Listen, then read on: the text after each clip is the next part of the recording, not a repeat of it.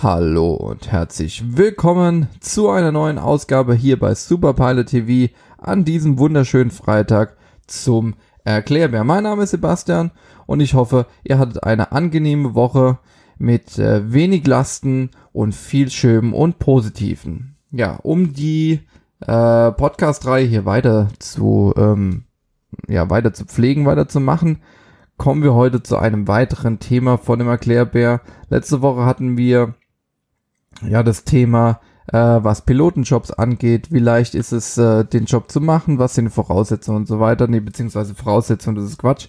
Ähm, was sind überhaupt Pilotenjobs? Werden wir irgendwann durch künstliche Intelligenzen abgelöst? Und heute machen wir einfach weiter und zwar mit den Voraussetzungen als Pilot. Die erste Frage, die mir damals eingefallen ist, als ich mich dazu entschlossen hatte, die Ausbildung zu machen, ja, was muss ich denn können als Pilot? Also muss ich Englisch können, muss ich gut in Mathe sein und so weiter und so fort. Und da werden wir heute ein bisschen näher drauf eingehen. Ähm, ich fange erstmal mit der Schule an, weil ähm, das Schlechteste immer zuerst weg. Die Meinung bin ich habe ich immer gehabt, auch in der Theorieprüfung. Und ähm, ja, welche Fächer sind denn wichtig, um Pilot zu werden? Ähm, wenn man natürlich ganz, ganz, ganz zum Anfang geht, ähm, um einen Grundstein zu legen. Ja, also dieses bekannte Wort Grundstein. Ähm, ganz klar, Mathe und Physik sollten nicht abgewählt werden in der Schule. Äh, Mathe und Physik sind tatsächlich gut. Man, man muss jetzt nicht unbedingt äh, Leistungskurs Mathe oder ähm, Physik haben, aber man sollte es auf gar keinen Fall irgendwann mal abgewählt haben, weil es sind wirklich wichtige Fächer, die man auch braucht. Ähm, die, äh, das Wissen aus diesen Fächern braucht man einfach für die Ausbildung, ganz klar. Mathe, äh, Physik, warum fliegt denn ein Flugzeug, ja? Mathe, um vielleicht irgendwelche Distanzen auszurechnen oder ganz banal, wie viel Sprit bleibt mir noch, bis ich äh, leer bin. Ähm, und Fakt ist halt einfach Physik, Flugzeuge fliegen aufgrund von physikalischen Vorgängen. Ähm, Genau. Jetzt ist, sind erstmal die Fächer abgehandelt, also Mathe, Physik. Jetzt kommen wir fließend zum äh, nächsten Punkt. Ja, welche Sprache denn? Also es ist prinzipiell erstmal so, dass man als Privatpilot, wenn man jetzt in Deutschland lebt, Deutsch völlig ausreicht. Also man braucht kein Englisch, man braucht kein Spanisch, kein Italienisch oder sonst irgendwas. Als nächste Information, die Weltsprache der Luftfahrt ist Englisch. So, um das erstmal so in den Raum zu werfen. Aber wenn man rein nur privat zum privaten Zwecke hier in Deutschland rumfliegen möchte, mit ein paar Ausnahmen, reicht Deutsch. Entschuldigung. Wenn man jetzt in Frankreich leben würde oder da geboren ist, würde jetzt Französisch reichen. Also um einfach nur privat durch die Gegend zu fliegen, heißt, heißt äh, reicht immer die Landessprache. Möchte man jetzt über die Grenzen natürlich hinausfliegen, möchte man das als Beruf machen, dann ist die internationale Sprache in der Fliegerei Englisch. Das heißt, ohne Englisch läuft nichts. Handbücher sind auf Englisch, Flugzeugsysteme sind auf Englisch, der Funkverkehr ist auf Englisch. Gut, manchmal unterhält man sich auch mal auf Deutsch, auf die, auch die Berufsliga mit den Lotsen, aber grundsätzlich ist es Englisch. Jetzt ist es so, dass Französisch zwar auch eine offizielle Sprache der Luftfahrt ist, ähm, aber man kommt definitiv ohne Französisch zurecht. Es sei denn, du möchtest bei einer Airline fliegen, die in Frankreich oder im französisch sprechenden Land ihren Sitz hat.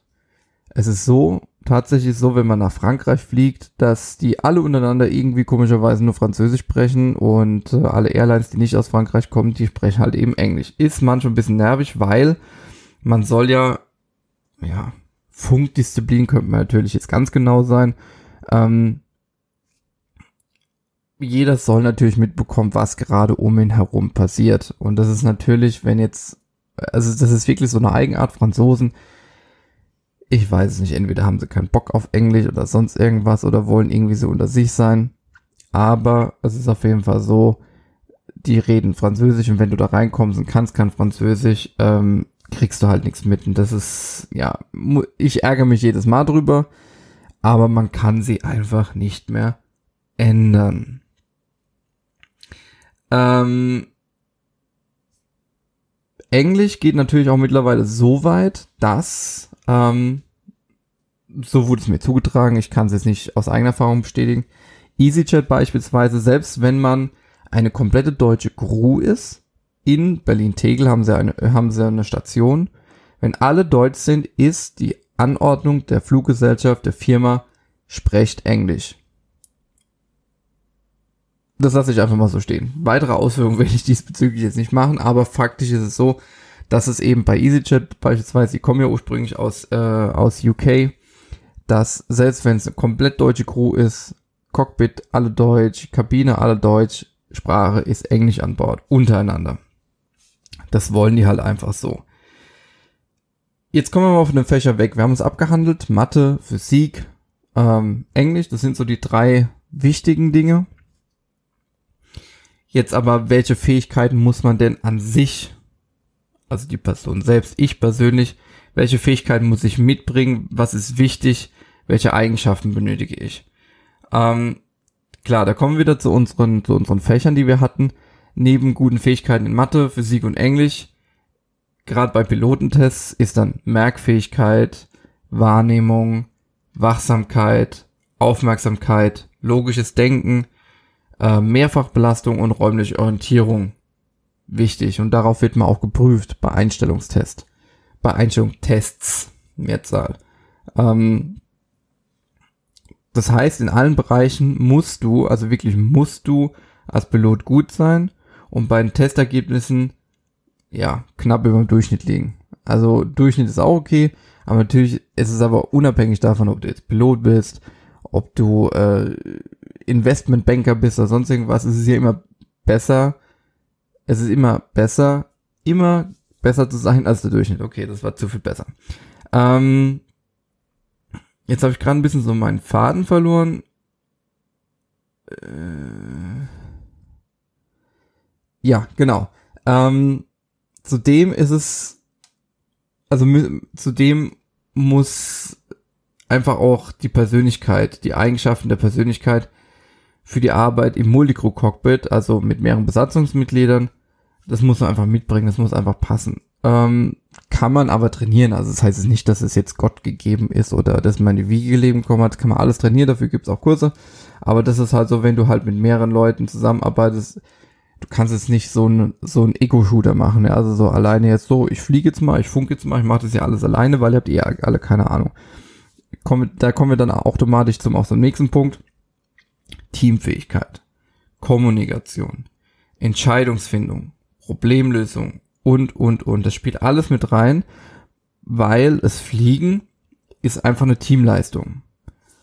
Und es ist einfach essentiell, dass die Zusammenarbeit im Cockpit reibungslos funktioniert. Klar, man muss seinen Nachbar, ob man jetzt Kapitän oder Co-Pilot ist, ähm, oder wie wir schon mal vergangen, in, in der Vergangenheit gele äh, gelernt haben, beim ersten Erklärbär, beim First Officer und beim Kapitän, man muss ihn nicht lieben, man muss mit ihm keine Beziehung eingehen. Dann ist es einfach, dann quatscht man einfach nicht über private Dinge, sondern dann ist halt all, einfach alles beruflich. Aber nichtsdestotrotz, Kommunikation, Teamfähigkeit, das ist ja alles davon abgegrenzt. Ja, das muss einfach funktionieren. Das heißt, man muss, man muss bestimmte Grundvoraussetzungen für den Beruf einfach mitbringen. Nichtsdestotrotz, wie eben schon erwähnt, auch Multicrew-Cockpit, das zu lernen. Das kann man lernen. Das kann man nicht, also viele können das von Anfang an, kann man aber lernen. Also es ist definitiv, ähm, ja. Dann kommen wir zum nächsten interessanten Ding. Da ist, äh, habe ich mal ein lustiges Video gefunden, ähm, wo dann am Ende stand, äh, sie sind eingestellt.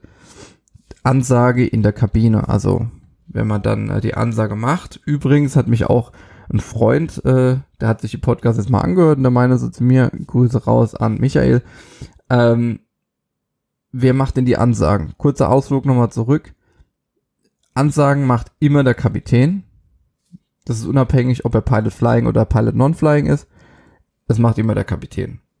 Klar, wenn man natürlich, ist, kann auch mal der, der Co-Pilot, der erste Offizier machen. Habe ich auch schon öfters gemacht, wenn der Kapitän keine Lust hat, habe ich gesagt, ach, dann mache ich das doch einfach. Also da gibt es keine feste Regel, aber wenn man generell jetzt von mir wissen möchte, wer macht die Ansagen, dann ist es der Kapitän. Aber es ist nicht verboten, dass auch der Co-Pilot, der erste Offizier, mal die Ansagen macht. So viel dazu. Und da kommen wir auch dann zum nächsten Punkt, wo ich mir rausgesucht habe. Braucht man denn eine weiche Stimme? Nein, man braucht keine weiche Stimme, also auch keine Voraussetzung, um angestellt zu werden. Ähm, Fakt ist, es gibt da so ein Modell, mit was drückt man mehr aus. Tatsächlich ist die Stimme nicht der Hauptfaktor, wie dein Gegenüber etwas wahrnimmt, was du sagst, sondern ähm, die Körpersprache. Die Körpersprache ist immer noch das Größte und jetzt müsste ich lügen, ich glaube es waren 78 Prozent, ich weiß es nicht mehr, müsste ich eigentlich wissen, aber das lassen wir jetzt einfach mal unter den Tisch fallen. Ähm, aber trotzdem ist es so, je nach Stimmfarbe wirkt natürlich das Gesprochene auf den Gesprächspartner unterschiedlich. Ähm, und das ist natürlich auch ein Punkt, wenn du Bewerbungsgespräch hast, ne? Es kommt ja nicht nur immer drauf an, was du sagst, sondern wie du es sagst. Betonung und so weiter und so fort. Das ist aber eher so ein, so ein Punkt, was Vorstellungsgespräche angeht. Ähm, und selbst wenn du eine harte Stimme hast oder eine weiche Stimme, sollte kein Hindernis für euch da draußen sein, zu sagen, okay, den Beruf kann ich nicht machen, weil ich habe eine harte Stimme oder sowas. Nächste Frage. Kann man Pilot werden, wenn man Punkte in Flensburg beispielsweise, beispielsweise hat oder mit Verkehrsverstößen? Grundvoraussetzung ist einfach merken, als Pilot musst du dich an Regeln halten. Ähm, du musst extrem gute Gründe haben, warum du von Vorschriften oder Procedures, also ähm, Verfahren abweist, ähm, weil eine Airline da genau hinschaut. Vor allem, wenn sie sich einstellen. Also es gibt ja auch eine Zuverlässigkeitsüberprüfung, da steht ja dann auch drin, wenn die angefordert ist. Ja, irgendwelche Vergehen. Ich weiß gar nicht mehr, wollen Airlines Auszug aus dem Straßenverkehrsregister? Ich weiß es gar nicht mehr. Auf jeden Fall musst du schon angeben, wurdest du schon mal verfolgt, also angeklagt wegen irgendwas, sonst irgendwas. Da wird schon genau hingeguckt. Faktisch ist es auch so. Ich hoffe, es ist immer noch so. Wenn ich jetzt meinen, meinen Führerschein im Straßenverkehr verlieren würde, wegen Drogen oder Alkohol, bekomme ich automatisch auch meine Lizenz fürs Fliegen erstmal entzogen. Ich habe mich da nicht genau mit befasst, weil ich ehrlich gesagt es auch gar nicht irgendwie erfahren möchte, ob man die dann wieder bekommen kann oder nicht. Aber Fakt ist so, verliere ich meinen Autoführerschein wegen Alkohol und Drogen, verliere ich auch meine Fluglizenz. Falls es anders ist, darf mich gerne jemand ähm, korrigieren. Ähm, weil die Frage einer Firma stellt sich natürlich, wenn du dich schon nicht an die Regeln im Straßenverkehr halten kannst, wie ist es dann im Cockpit? ist es dann auch egal oder sonst irgendwas? Und da ist es natürlich definitiv so, dann bist du einfach raus. Also ist einfach so. Jetzt interessante Frage, ähm, die ich auch schon oft äh, gestellt bekommen habe, weil ich, ne, weil ich Brillenträger bin. Wie du trägst Brille und bist Pilot. Ja, das ist möglich. Und zwar bis zu einer Dioptrienzahl von minus bis plus drei Dioptrien ist es überhaupt kein Problem um dann kurz einen Ausflug zu machen, früher war es noch so, dass äh, Laser-OPs oder Augen-OPs, also Augen lasern lassen, ähm, konnte man zwar machen lassen, allerdings, ja, waren da die Firmen nicht so die Fans davon und haben teilweise gesagt, pass auf, du fliegst nicht bei uns. Mittlerweile ist es anders. Du lässt dir die Augen lasern, dann gehst du zum Fliegerarzt, zum Augenarzt, lässt das alles checken und dann ist auch wieder gut. Aber tatsächlich so, auch mit Sehfehler darf man Berufspilot fliegen. Anders sieht es bei der Militärfliegerei aus. Aber selbst da habe ich mich jetzt mittlerweile aufgehen lassen. Selbst da könntest du theoretisch oder kannst du Brille tragen. Davon ist unabhängig, Kontaktlinsen oder Brillen. Ähm, gar kein Problem. Ähm, und tatsächlich ist es so. Man sammelt ja immer mehr Erfahrung, immer mehr Erfahrung. Und ähm, es gab tatsächlich wohl, äh, ich bin mir nicht ganz sicher, aber es gab wohl tatsächlich mal einen Piloten, ähm, der nur mit einem Auge geflogen ist. ja.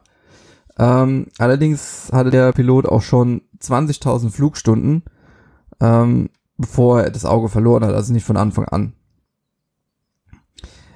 Das bedeutet dann ganz klar, also wenn du jetzt nur ein Auge hast und du möchtest die Ausbildung anfangen, ähm, bist du raus. Ähm, ja, dürfen Piloten Brillen und Kontaktlinsen tragen? Eindeutiges Ja, beides ist möglich. Und ähm, gewisse Grenzen von plus bis minus drei Dioptrien. Ja, mehr fällt mir da glaube ich jetzt auch nicht ein. Ähm, Grundvoraussetzung ist aber auch, wenn du Brillenträger bist oder Kontaktlinsen trägst, du musst eine Ersatzbrille dabei haben. Unter Umständen ist es so, mit einer Sonnenbrille klar, aber bei sogenannten Ramp-Checks, da werde ich irgendwann mal später drauf kommen, Luftverbundesamt kommt irgendwo an Bord und, und kontrolliert dich, sieht, dass du eine Brille trägst, steht in deiner, in deinem Medical drin, da fragen ich automatisch, wo ist ihre Ersatzbrille? Wenn du die Ersatzbrille nicht dabei hast, also sie lassen dann auch keine Sonnenbrille als Ersatzbrille gelten, sondern wirklich eine richtige normale Ersatzbrille. Kann so eine Umständen vorkommen, dass sie sagen, gut, dann endet die Reise jetzt erstmal für sie. Ähm, genau, so viel dazu. Großes Thema auch äh, von meinem Vater her, der hat Rot-Grün-Schwäche. Er wollte damals fliegen, zumindest nur privat, durfte er nicht. Jetzt natürlich die große Frage, dürfen den Berufspiloten mit Rot-Grün-Schwäche fliegen? Es ist so, in einem Cockpit sind viele Werte, wie zum Beispiel Öltemperatur, auf Displays zu, sehen, Displays zu sehen oder Warnlichter, die gelb sind. Ähm, dabei gibt es meist einen grünen Bereich für einen normalen Betriebszustand und einen roten für eine abnormale Anzeige. Diese Unterscheidung musst du treffen können. Denn ein, ein Betriebszustand, der abnormal ist, ähm, kann in einen Bereich kommen, der gefährliche Auswirkungen hat. Das ist natürlich jetzt nur ein Beispiel von vielen, warum eine Rot-Grün-Schwäche zur, jetzt kommt's, Fluguntauglichkeit führt und damit kein Pilot werden kannst. Also sprich, wenn du Rot-Grün-Schwäche hast, kannst du nicht beruflich Pilot werden sein. Privat ist es mittlerweile alles möglich, beruflich nicht. Tut mir dann in dem Moment leid. Äh, räumliches Sehen ist auch ein großer Faktor. Kann ich denn aber Pilot werden ohne räumliches Sehen? Naja, Beispiel. Stellt euch einfach mal vor, ihr seid Pilot und ihr fliegt in eine Wolkenschicht mit 300 kmh auf eine Landebahn zu. Ein paar Sekunden vorm Landen kommst du aus der Schicht, aus, der Wol aus den Wolken raus und siehst die Landebahn vor dir. So. Dann müsst ihr jetzt in der Lage sein, räumlich die Position und Fluglage im Vergleich zur Landebahn einschätzen zu können. Um einfach das Flugzeug im richtigen Moment abfangen zu können und sanft landen zu können. Das heißt, Resümee, räumliches Sehen ist genauso wichtig. Fehlt einem das dreidimensionale Wahrnehmen, okay, das war kein deutscher Satz, fehlt einem die dreidimensionale Wahrnehmung. Ähm, setzt du den Flieger möglicherweise zu hart auf, ähm, es wird Fahrwerk oder Flugzeug beschädigt und und und. Also ebenfalls wichtig. Ähm, abstruse Frage, kann man Pilot werden mit Hörgerät? Probleme. Druckausgleich, Trommelfell gerissen. Es ist so, das menschliche Ohr nimmt ja nicht nur Stimm- und Warntöne wahr, sondern ist auch für unser Gleichgewichtssinn zuständig. Dadurch erhält eben unser Gehirn Informationen zu unserer Lage im Raum und nimmt unsere Bewegung wahr. Nee, Quatsch, nicht unsere, also generell Bewegung wahr. Ähm, das heißt, das Ohr ist einfach ein wichtiges Organ für uns als Piloten. Das heißt, jede Beeinträchtigung, sei Trommelfell gerissen oder sonst irgendwas, ist einfach bescheiden. Letztendlich Diagnose, ob du mit den Beschwerden auf flugtauglich bist oder nicht, muss dann einfach der Arzt entscheiden. Aber mit äh, Hörgerät nein. Ähm,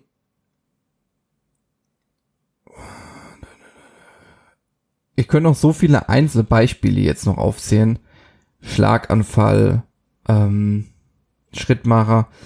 Im Grunde genommen, aber dann würde, würde der Podcast hier völlig explodieren. Faktisch ist es einfach so, du musst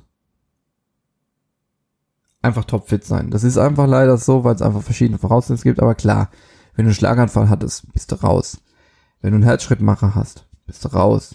Fehlt dir ein Auge, bist du raus. Aber das sind ja so Grundvoraussetzungen, ja. Also, ähm, Schlaganfall ist einfach auch beschissen zum Beispiel. Ähm, was allerdings auch äh, eine interessante Frage ist, es, man, wenn man beim Zahnarzt war, kann man ja auch eine Blombe bekommen. Also Zahnfüllung. Ähm, kann man denn damit arbeiten und fliegen? Ähm, ich sag mal so, früher eher schlecht. Heute ist es ja ganz anders. Also heute gibt's ja, sind die Flugzeuge wesentlich weiterentwickelt. Ähm, Temperatur- und Druckänderungen sowie Gehbelastung haben eben Auswirkungen auf die üblichen Metallblomben, die zu einer Gefahr werden können. Deswegen wurden irgendwann Keramikblomben akzeptiert und eingeführt. In der heutigen Zivilfliegerei kannst du also als Pilot Zahnfüllungen haben. Nichtsdestotrotz sollte man ganz klar, jetzt kommt wieder der, der Papa und sagt, ihr müsst, egal ob es auf generell auf euren Körper einfach gesundheitlich aufpassen, sei es die Zähne, Herz, Körper generell. Weil der Hintergrund ist der, ständige Änderungen in der Temperatur, Luftfeuchtigkeit, Druck können zu Zahnschmerzen führen und, sind wir ganz ehrlich, wenn du Schmerzen hast, beeinträchtigt das deine Leistungsfähigkeit. Das ist einfach so. Ähm, jetzt noch eine klassische Frage. Dürfen Piloten denn rauchen? Ja, aber nicht im Cockpit. Nein, also klar dürfen Piloten Raucher sein. Früher war es so, dass man ja an Bord sogar noch rauchen durfte. Mittlerweile ist nicht mehr so, auch keine E-Zigaretten oder sonst irgendwas. Ähm, Problem an der Sache ist, beeinträchtigt natürlich wieder deine Gesundheit und aufgrund von einer dünneren Luft, wenn wir weit oben fliegen, im Reiseflug steht dir halt pro Atemzug weniger Sauerstoff zur Verfügung aufgrund von dem Nikotin und von dem Teer und was ich, was du, was in der Zigarette halt einfach äh, drin ist. Damit erschwerst du natürlich dir selbst, also deiner Luke, durch das Rauchen die Sauerstoffaufnahme. Das heißt, ganz klar, nicht nur Flugmediziner, auch generell die Ärzte werden dir empfehlen, hör auf zu rauchen. Es ist nicht verboten, du darfst als Pilot rauchen, aber klar, ist eine Beeinschränkung. Ähm, dann fasse ich ein paar Sachen so zusammen. Dürfen Piloten Tattoos haben, Bart tragen ähm, und so weiter? Dürfen sie. Das ist aber dann immer die Entscheidung von der, von der Airline, wo man fliegt, gerade mit den Tattoos, ob die man ob, ob man die sehen darf oder nicht. Meistens ist es so, also so kein ist, dass die ähm, bedeckt sein müssen, aber du darfst Tattoos haben. Also, und auch Bart. Soll halt, man wird immer angehalten, ein gepflegtes Äußeres zu haben, um die Firma zu präsentieren. Und dann hatten wir mal, ein Kollege hat mir mal eine interessante oder eine lustige Geschichte erzählt, hat mir gesagt, er hat mal ein, ein, in, äh, wo war das? Ich glaube in den USA, hat er mal einen Piloten getroffen, hatte Flugangst. ist aber geflogen. Interessanterweise ist es tatsächlich so, ich habe mich da mal mit einem ja, Semi-Experten unterhalten. Tatsächlich ist es so, dass es wohl wirklich Piloten gibt, die Flugangst haben oder Höhenangst. Ähm, aber wenn die im Flugzeug sitzen, nicht. Also kein, beziehungsweise keine Flugangst, sondern Höhenangst. Äh, Im Flugzeug aber nicht. Der konnte rausgucken, der war in 12, 13.000 äh, Meter und hatte runtergeguckt, war alles kein Problem. Problem hat er, wenn er auf Gebäuden gestanden hat. Also fand ich mega interessant. Also ja, es gibt wohl auch äh, Piloten, die Höhenangst haben. Ähm, Finde ich sehr, sehr interessant. Gut, genug geredet. Das waren sowieso viel zu viele Informationen. Ähm, wir sind schon bei 24 Minuten. Ich wünsche euch ein schönes Wochenende. Es soll ja richtig schön werden, obwohl Sonntag, Montag soll es wieder ein bisschen kühler werden. Äh, passt auf euch auf. Bleibt sauer Achtet auf eure Gesundheit, sagt der Onkel Doktor. Und äh, wir sehen uns dann einfach nächste Woche Montag zum Wochenrückblick, beziehungsweise genau in einer Woche zum nächsten Erklärbär. Vielen Dank, bis zum nächsten Mal und äh, Tüdelü.